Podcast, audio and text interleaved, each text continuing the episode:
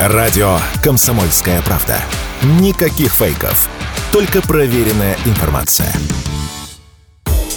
В России упал спрос на разработчиков компьютерных игр. К такому выводу пришли эксперты, подсчитав число вакансий по итогам первого полугодия. В целом количество вакансий разработчиков видеоигр снизилось почти на 40%. Самая напряженная ситуация с поиском работы сложилась у геймдизайнеров. На одну такую вакансию приходится более 46 резюме. По словам экспертов, видеоигровую индустрию сильно пошатнул прошлый год, когда у разработчиков появились трудности с доступом к иностранным площадкам дистрибуции мобильных игр, таких как App Store и Google Play, а также на ПК, таких как Steam и Epic Games Store. Отечественный рынок также пострадал. Так, Сбербанк закрыл свое подразделение СберГеймс. Однако эксперты уверены, что явление это временное и снизился спрос только на специалистов начального уровня. Об этом Радио КП рассказал основатель и генеральный директор SuperJob Алексей Захаров.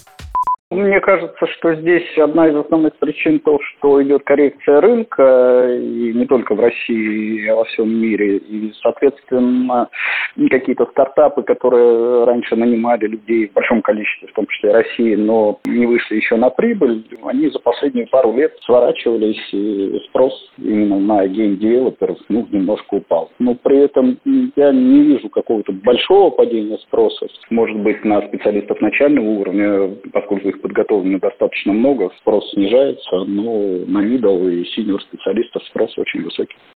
Профессионалы IT-сферы утверждают, что в России вообще уже долгие годы существует дефицит на хороших специалистов. Просто он то увеличивается, то уменьшается, но никуда не исчезает. Таким мнением с Радио КП поделился исполнительный директор Ассоциации предприятий компьютерных и информационных технологий Николай Комлев целом спрос на IT-специалистов, он в России постоянный. Дефицит на IT-специалистов, на хороших профессионалов России существует на протяжении последних, наверное, 10 лет. Просто этот дефицит бывает больше, бывает меньше. Когда, например, был период массового выхода иностранных вендоров из России, был некоторый период насыщения специалистами. И поэтому на короткое время дефицит немножко снижался снижался. Но он всегда был, и думаю, что в ближайшие годы он сохранится.